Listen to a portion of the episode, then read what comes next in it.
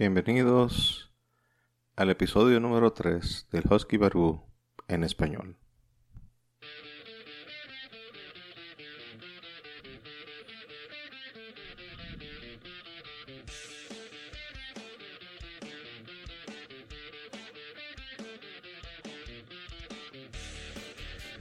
Bienvenidos, Barça de masoquistas, a este nuevo episodio del Husky Barbu en español para el deleite de todo aquel que es un masoquista y le gusta escuchar a un cuarentón gordo, barbudo, greñudo, hablar boberías, plume burro por unos 17, 18, 20 minutos, qué sé yo.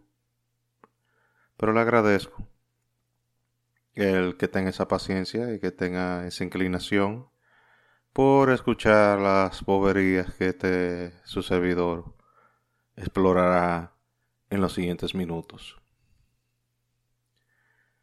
En el podcast pasado hablábamos acerca de una reconexión que eh, mi vida he tenido con mi lado espiritual, por decirlo así. Y como todo ser humano que deambula la tierra, que anda caminando, eh, tengo mis partes eh, complejas que a veces uno pensaría que como que hay cosas que no mezclan, ¿me entiendes? Como que esto no debería estar con aquello, pero yo soy una contradicción eh, ambulante. Walking contradiction. Eso es un spoiler para lo que viene por hoy, vamos a hablar hoy. Eh, muchos efectos. O sea, algo que yo he hecho en todos los podcasts que he hecho en cuanto a hablando cuestiones personales mías, es que yo trato de ser lo más honesto y sincero posible, sin tirar mucho trapito sucio al sol, porque no es para esto. No es para eso que hago yo esto, porque si no es para una forma de desahogarme y también para eh, mostrar a la gente allá afuera que, que tanto critican la religión o a los religiosos y en gran parte tiene mucha razón porque es lamentable decirlo, pero en su gran mayoría muchas de las personas que se la pasan acabando a los demás, tratando de llevarlo a la medida de ellos, no se dan cuenta que ellos mismos son personas que tienen su falla, tienen sus eh, problemas y que no pueden eh, estar jugando a los demás porque si tú juzgas a una persona, tú tienes que estar preparado o tienes que prepararte para someterte a un juicio también y ser juzgado por los demás, porque esto es dando y dando. ¿Entiendes? O sea que esto no es solamente de coger de un lado, sino que todos nosotros cogemos ahí. ¿Cómo fue que eh, ¿Cómo fue que tú decías, Ramón? Exacto, o sea que esto es para todo el mundo. Esto es para todo el mundo. Esto no es para un grupito, que un grupito sale beneficiado y el otro no. Esto es para todo el mundo, ¿eh? ¡Se siente! Correcto.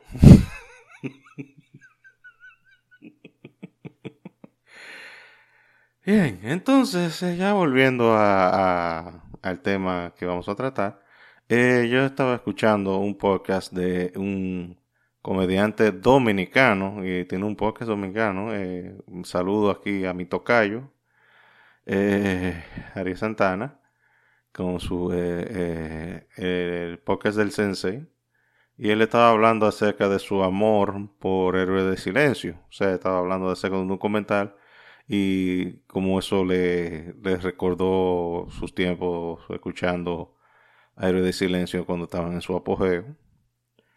Y eso me llamó mucho la atención porque este quien habla duró, un, tuvo un tiempo deambulando en las aguas tenebrosas del rock, no solamente de, en español, sino en inglés.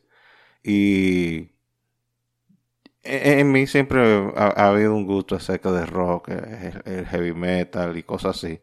Pero nunca así tan fuerte como cuando explotó esa mentalidad en mí, como para finales del año 2000. Eh, Creo que yo fue que ahí ya comencé a entrarme de cabeza en eso. Entonces ustedes tienen que entender el background o el trasfondo mío. Yo soy un muchacho, muchacho. Eh, soy una criatura, como decía eh, eh, el coronel de Cooking, criaturas. una criatura que fue criado básicamente toda su vida siendo católico, rajatabla. Después, a los 13 años, vi la conversión de mi padre. Mi padre era un agnóstico, un alcohólico, un mujeriego, y él de repente deja esa vida y se dedica a 100% a Dios y aparte de lo dicho y mala palabra que todavía fluían de su labio, él, prácticamente dejó la vida pasada, o sea, dejó el alcohol. Estamos hablando de un hombre que entre mi hermano y yo una vez tuvimos que recogerlo, cargarlo de su vehículo, porque él, por obra y gracia de Dios, era, o no sé qué, o la, la e, e, el tigre era tan bueno conduciendo el borracho que él sabía cómo parquearse perfectamente en la marquesina, pero y sabía cómo apagar el vehículo y apagaba el vehículo, pero ahí mismo se quedaba parqueado eh, y no se movía. Entonces eh, mi mamá nos mandó a mi hermano y yo, que ya éramos medio manganzoncitos, estábamos en 12 o 11, 12 años y bueno, ¿qué le digo? Nosotros éramos muchachos ya criados, prácticamente grandes para esa edad. Eh, y entre mi hermano y yo tuvimos que cargar a mi papá y llevarlo a su habitación. Eh, dice, eh, eh, han entendido que el viejo mío en ese entonces andaba con un revólver o una pistola automática y teníamos que espiarle todo eso. O sea, son bellos recuerdos de la niña de mí. O sea, cosas que tú le cuentas a un niño de dos años antes de acostarse. Historias bellas y hermosas así, por el estilo. Eh, bueno, ya no, obviando eso, eh, eh, doy el trasfondo porque para que entiendan que después de eso pasé a, a rajatabla evangélico.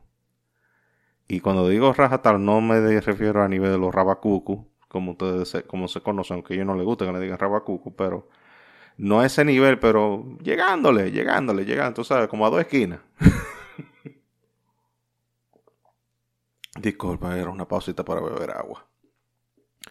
Pues sí, llegándole a dos esquinas los robaba Cucu. Y tú sabes, todas esas cuestiones de hablar en lengua, los demonios fuera, eh, menos hablando eh, eh, en el idioma ese ronco de... Ah", no, no vamos a, Vamos a tratar de no... Bueno, como... bueno, vamos a eso.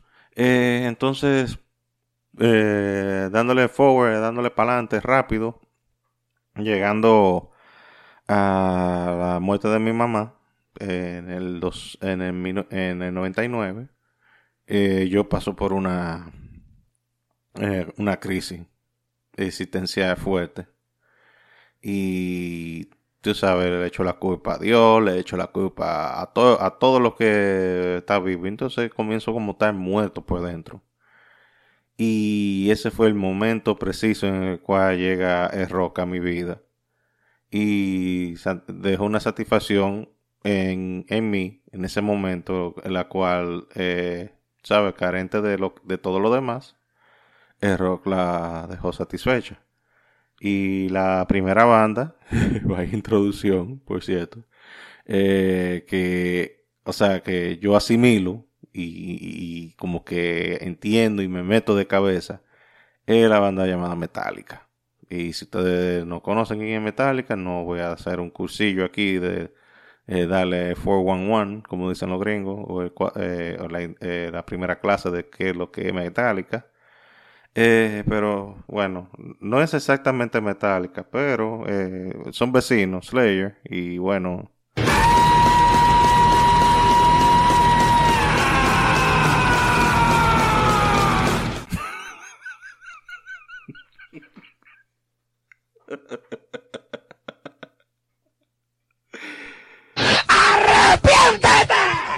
hijo del diablo.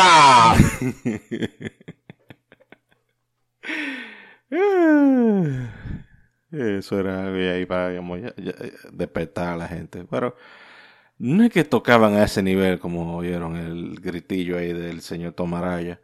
Pero más o menos era ese estilo. Porque era, estamos hablando Metallica de los 80. O sea, el álbum con que yo conocí a Metallica fue Justice for All. Y después de ahí me retroalimenté. Eh, me fui para Kill 'Em All, Ride the Lightning, eh, Master of Puppets. Y después, tú sabes, pero la introducción fue en, en Injustice for All, eh, específicamente One.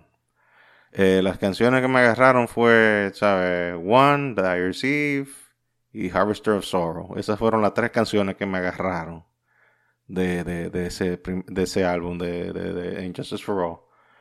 Claro, después, como le dije, Kill Em All, a mí me gustó Kill Em All, aunque era como un metal que todavía en su versión probeta, pero estaba ahí todavía, ya estaba ahí muchas canciones todavía famosas de ellos, por ejemplo, eh, The Horseman, eh, The Four Horsemen, eh, también está eh, Seek and Destroy, hay muchas canciones, hay Phantom Lord, que, son buenas en ese primer álbum.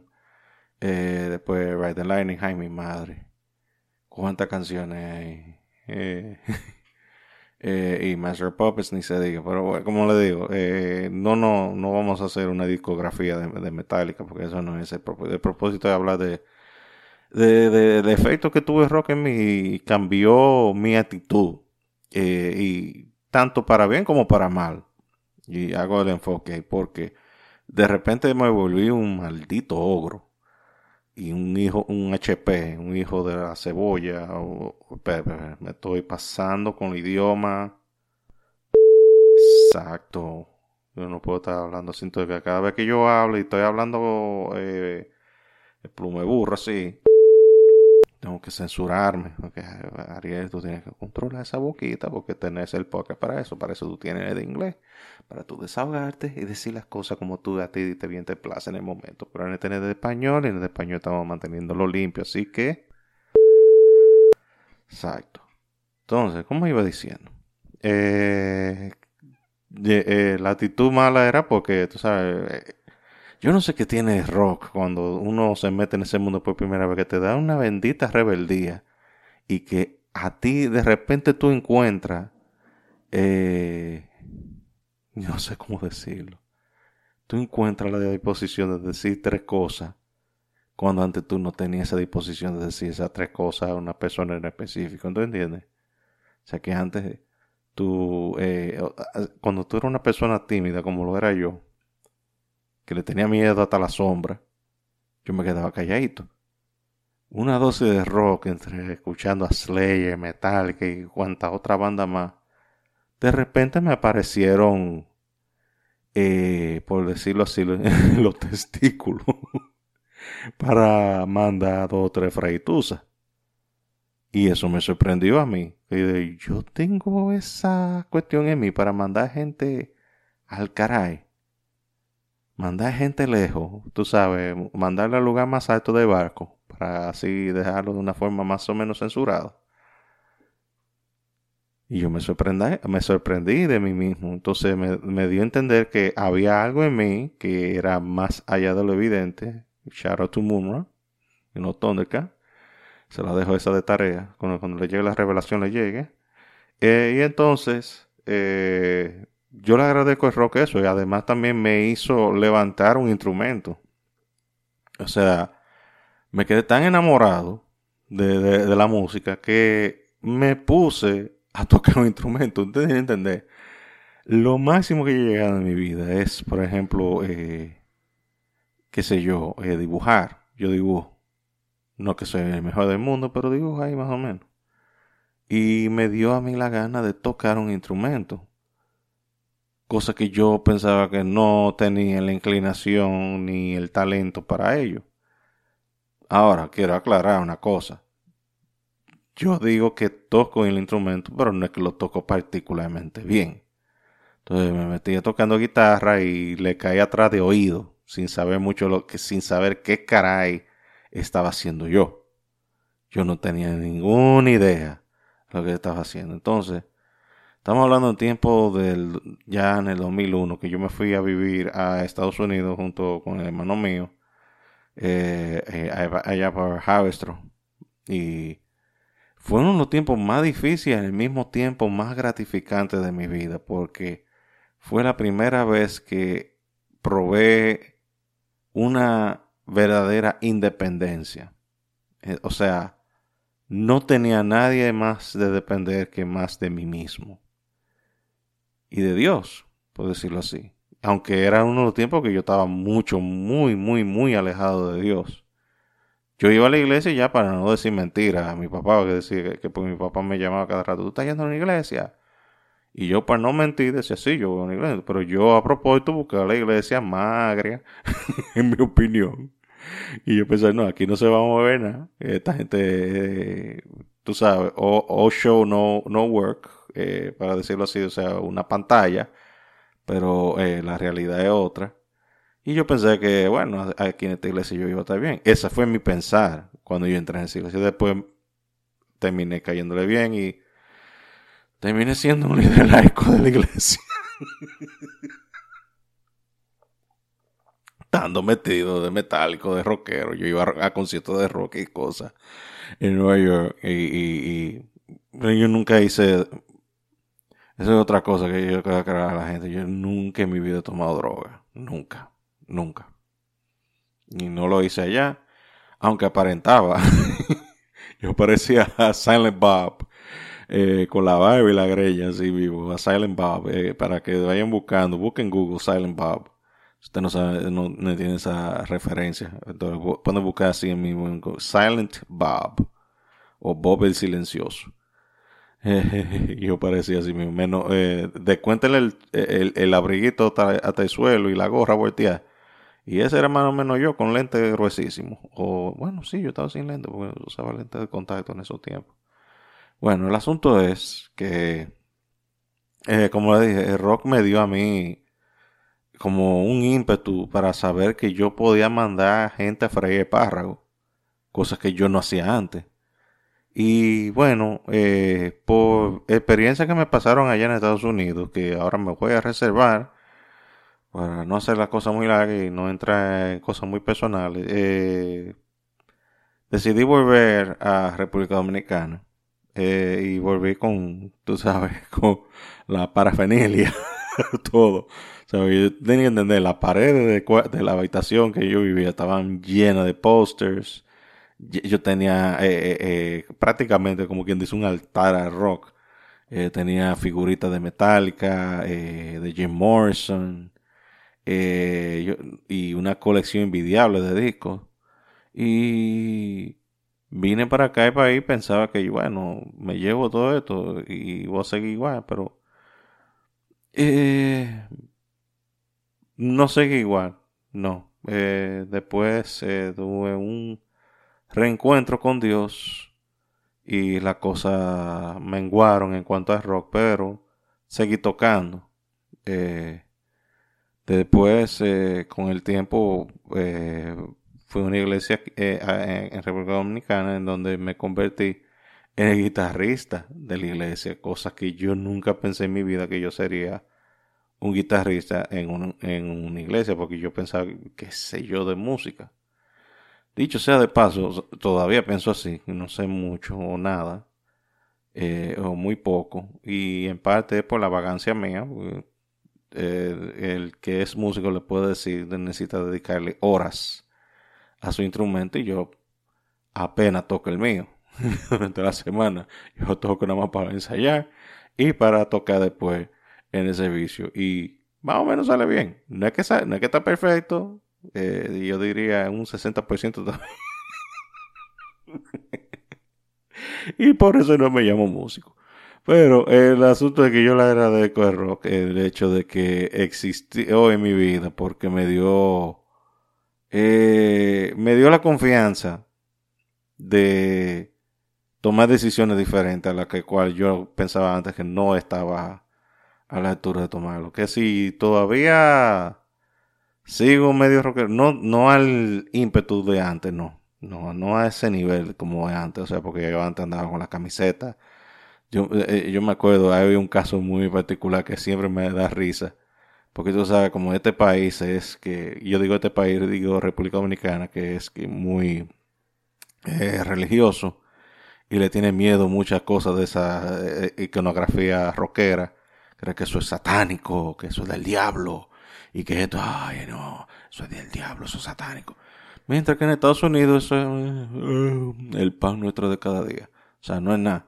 Entonces, un ejemplo de eso es que yo, eh, yo estaba parado en una, esperando una guagua eh, para transporte público en Estados Unidos y yo estaba usando una camiseta de metálica en la cual tenía un dibujo o un diseño de una carabela comiéndose un ojo.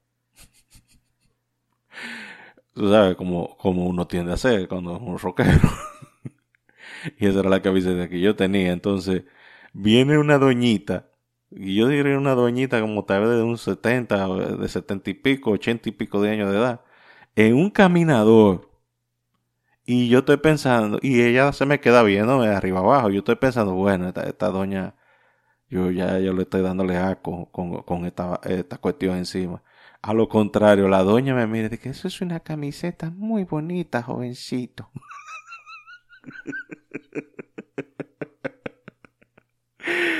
Y ahí fue que yo me di esta cuestión no está funcionando, porque yo eh, aquí en el país, eh, yo tengo mis historias de los tiempos cuando yo era rockero, de, de cómo intimidábamos gente, grupitos de rockeritos que nos juntábamos. Ay, Dios mío, eso son historias para otro tiempo, pero no vamos a ese cuento. Eh, el asunto es que el rock, y, ¿por qué yo hablo de todo esto? Porque el rock eh, no lo veo ni de Dios ni del diablo, es simplemente música. O sea, es un gusto, como cada cual tiene un gusto para algo. Y no voy a estar aquí aquerosiendo diciendo, ah, mi gusto es mejor que tú. No, es para los gustos y hicieron los colores y cada cual le entra lo que le gusta. A mí en lo particular todavía me llama la atención el rock, pero no es que yo voy a matar a alguien para defender el honor del rock. ¿Me entiendes? O sea, es mi gusto. Y el que no le gusta, no le gusta. Y el que le gusta, amén. Y ya, eso es todo.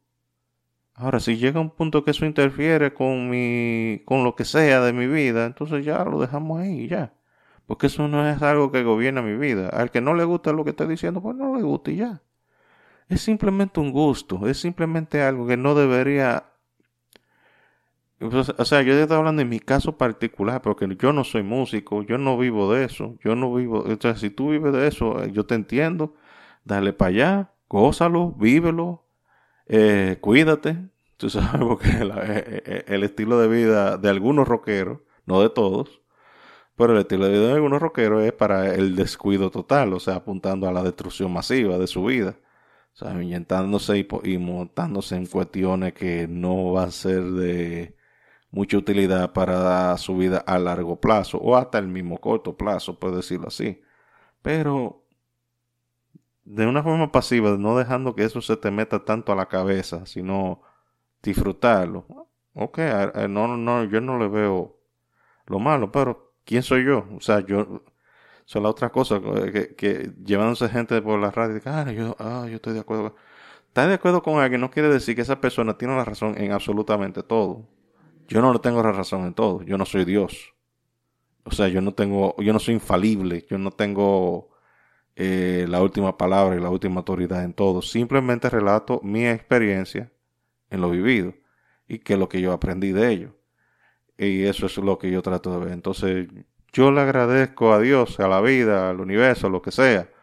Le agradezco porque que, el rock me pasó por el lado, porque me enseñó a tener agallas para cosas que yo no sabía que tenía agallas. Me ayudó a aprender a, música, aunque no soy bueno en ella, pero aprendí algo. Y me dio un hobby extra para qué hacer. Entonces, incluso esta misma semana, yo agarré mi guitarra eléctrica y me puse a tocar algo y me puse a bregar ahí con efectos y cosas y inventé algo. Y yo digo, mira qué heavy, todavía sé algo. Quizá eh, me ponga a inventar más en el futuro. Y, y ya, eso es todo. O sea, eh, si algo se te topó en el camino y te ayudó a cambiar tu vida de una forma positiva, pues mantente en eso, mantente. Eso lo, yo creo que es el mensaje que yo quiero dejar. Y darle gracias a Dios por los cambios de la vida que te vienen, tanto bueno como malo, porque hay algo que aprovechar. De lo malo, lo que tú tienes que estar agradecido es que, que tú aprendiste de ello, que no vas a volver a hacer. Que tú aprendiste de ese error que no jamás, no vas a volver a cometer. Y olvidar, perdonar, soltar y agarrarte de lo bueno de la vida, porque la vida tiene muchas cosas por las cuales está agradecido. Yo estoy agradecido de muchas cosas y en mi parte yo le, yo le agradezco a Dios eh, que yo todavía puedo respirar y puedo hacer algo en mi vida todavía. Bien. Y ya con eso, por cierto, ese otro que ustedes estén escuchando, salvo la batería, bajo y guitarra, fui yo que lo grabé. O sea, para que te vean que se, quedó algo de conocimiento en el cerebrito este mío. Bueno, eh, le agradezco a todos por escuchar. Este es el fin ya de eh, terminando esta entrega del Husky Barbu Podcast en español. Eh, si desea ayudarnos, puede irse a la página huskybarbupod.com y ir ahí al link de, la tienda, el store, y ir al T-Public Store de nosotros. Y ahí va una variedad de diseños para camisetas, eh, cases de celular, de laptop, eh, camisetas para niños, hoodies, máscaras, que está tan pegado ahora, aunque yo no sé lo que va a pasar cuando ya termine esta pandemia. Eh, nada, eh, todo está ahí. Compre algo que ahí me puede ayudar con, con los cargos y los gastos de lo que es mantener la página y el podcast. Y de esa forma puede ayudarnos sin así tener que, estar creando un Patreon ni nada de esa cuestión. Yo, Dios me libra a mí crear uno. Para pedirle cuarto a la gente, porque entonces para eso mejor monto una iglesia, ¿verdad? El apóstol Husky Barbu.